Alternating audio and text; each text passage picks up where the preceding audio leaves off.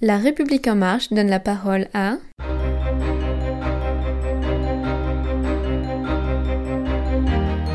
Christian Saguet, je suis vice-président de l'association AgreenTech et je suis aussi président d'une start-up qui travaille pour le numérique dans l'agriculture qui s'appelle Cybelt. Quelle est votre philosophie chez AgreenTech Valley Alors la philosophie sous-jacente à AgreenTech Valley repose sur un certain nombre de bases. La première, c'est que face aux défis fondamentaux que rencontre l'agriculture et toute la chaîne de valeur autour des produits agricoles, les technologies numériques jouent et vont jouer un rôle tout à fait fondamental, comme ce rôle a été joué voilà une vingtaine d'années dans l'industrie manufacturière. Le deuxième point important, c'est qu'il ne faut pas raisonner secteur par secteur, mais il faut raisonner sur toute la chaîne de valeur en intégrant depuis les semenciers jusqu'aux consommateurs.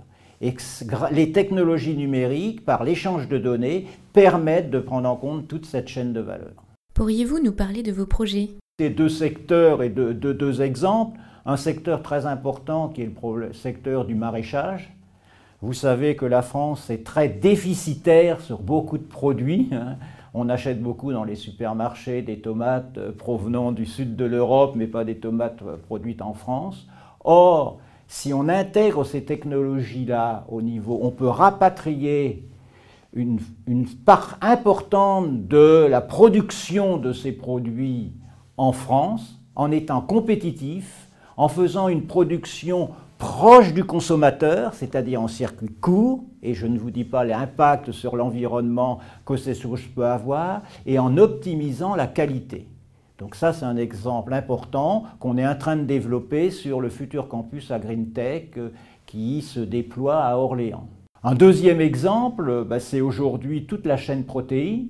Vous savez qu'à partir des grandes cultures, notamment le blé, la chaîne protéine est importante et il faut faire une optimisation de cette chaîne protéine depuis les semences, la culture, jusqu'au consommateur lorsque vous mangez votre hamburger pour avoir les bonnes qualités et que la farine que l'on utilise ait les bonnes qualités. Et donc dans ce côté-là aussi, on a réuni l'ensemble des partenaires et on est en train de développer un projet pour répondre à ces enjeux. Et de quel genre de nouvelles technologies parle-t-on? Alors, les nouvelles technologies reposent sur un certain nombre de concepts. Le premier concept important, c'est tout ce qu'il y a autour des données. Vous parliez des drones. Les drones, c'est un élément qui donne des données, mais il y a énormément de capteurs qui peuvent permettre de fournir des quantités considérables, considérables de données aujourd'hui. Et avec ces données, aujourd'hui, on dispose de techniques mathématiques qui permettent d'analyser ces données, de faire des modèles par ces données et de faire de la prévision grâce à ces modèles par les données. Donc ça, c'est une percée très importante euh, que l'on appelle de temps en temps intelligence artificielle ou machine learning, mais c'est quelque chose de fondamental. Et donc la maîtrise des technologies de traitement de ces données est quelque chose de tout à fait fondamental. Pas uniquement dans l'agriculture, mais dans l'agriculture, ça joue un rôle important. Vous savez que pouvoir faire des prévisions au niveau de la qualité, de la quantité produite, joue un rôle important parce que vous savez que les marchés ont une volatilité extrêmement forte.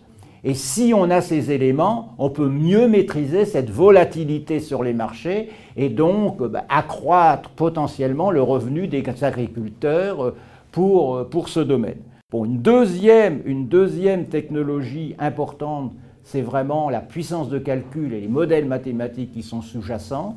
Comme aujourd'hui on sait simuler on sait simuler un bâtiment, le comportement d'un bâtiment en cas de sismique, etc. On va savoir de la même façon simuler tout le cycle de vie d'un produit agricole. Alors quand je dis tout le cycle de vie, c'est depuis la semence jusque dans l'assiette du consommateur. Et à partir de ça, comme on va savoir coupler par les données, avoir les éléments réels et simuler ces choses-là, on va être capable de mieux maîtriser le cycle de répondre aux attentes du consommateur par la qualité, par la traçabilité, et de répondre aux contraintes de, l'agriculteur en termes de compétitivité, en termes de durabilité, en termes de contraintes environnementales, etc. Est-ce que les petits producteurs seront les grands oubliés des nouvelles technologies? Donc les petits producteurs vont pouvoir avoir accès à ces technologies. Pour une raison simple, c'est qu'aujourd'hui, il y a ce que l'on appelle des plateformes de services et l'accès à la demande, on ne paye que l'utilisation, mais on n'a pas besoin de faire l'investissement initial. Donc le petit utilisateur, le petit agriculteur, avec, pour avoir accès à ces technologies via euh, ces plateformes de services et par l'intermédiaire d'un certain nombre de structures qui comme les chambres d'agriculture qui offriront l'accès à ces services. Les consommateurs dans tout ça, quels seront finalement leurs bénéfices à eux? Si vous voulez, le consommateur, je crois qu'il faut d'abord lui rétablir la confiance par rapport à ça. Il faut arrêter cette rupture et cette opposition. Je pense que avec ces technologies, un, on va lui donner des produits de bien meilleure qualité, et en plus, il en aura la traçabilité. Donc ça veut dire qu'il connaîtra les choses qui sont naturelles.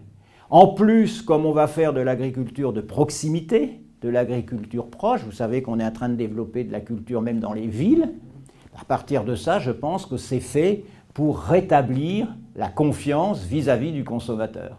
Dites-nous quelles sont pour vous les propositions que vous voudriez apporter aux États généraux de l'alimentation? Deux propositions importantes. C'est que premièrement, il faut traiter le problème dans sa globalité, c'est-à-dire dans toute la chaîne de valeur que je vous ai indiquée, qui va du semencier, de la semence, de l'agriculteur, de la coopérative, de la société de trading, euh, du transformateur au consommateur. Donc ça, il faut le traiter dans sa globalité, comme ça se fait maintenant dans le domaine de l'automobile ou de l'aviation. Donc ça, c'est ma première réponse. Ma deuxième réponse, il ne faut surtout pas négliger le rôle fondamental que vont jouer ces technologies, notamment les technologies numériques, dans la transformation de l'agriculture. On est en face d'une révolution. Les pays tels que les États-Unis, un certain nombre de pays européens sont partis là-dedans. En France, on a les meilleurs numériciens et on a les meilleurs agriculteurs. Donc avec ça, on va devenir les meilleurs. En fait, vous prenez une agriculture euh, désincarnée, quasiment régie par des robots, c'est ça? Alors je vais vous répondre que ce n'est pas du tout des robots. D'ailleurs, le mot robot, je ne l'ai pas prononcé hein, euh, dans l'opération. Je pense que ce sont des outils d'aide à l'agriculture, d'aide à la filière agroalimentaire. Et l'homme a toujours un rôle fondamental à jouer dans ce domaine. Et je pense que le deuxième point, c'est que si vous voulez, comme on peut donner accès aux petits producteurs à ces technologies, ça lui donne une chance d'être compétitif, alors que sinon, il ne sera pas compétitif par rapport au rouleau compresseur des grandes structures.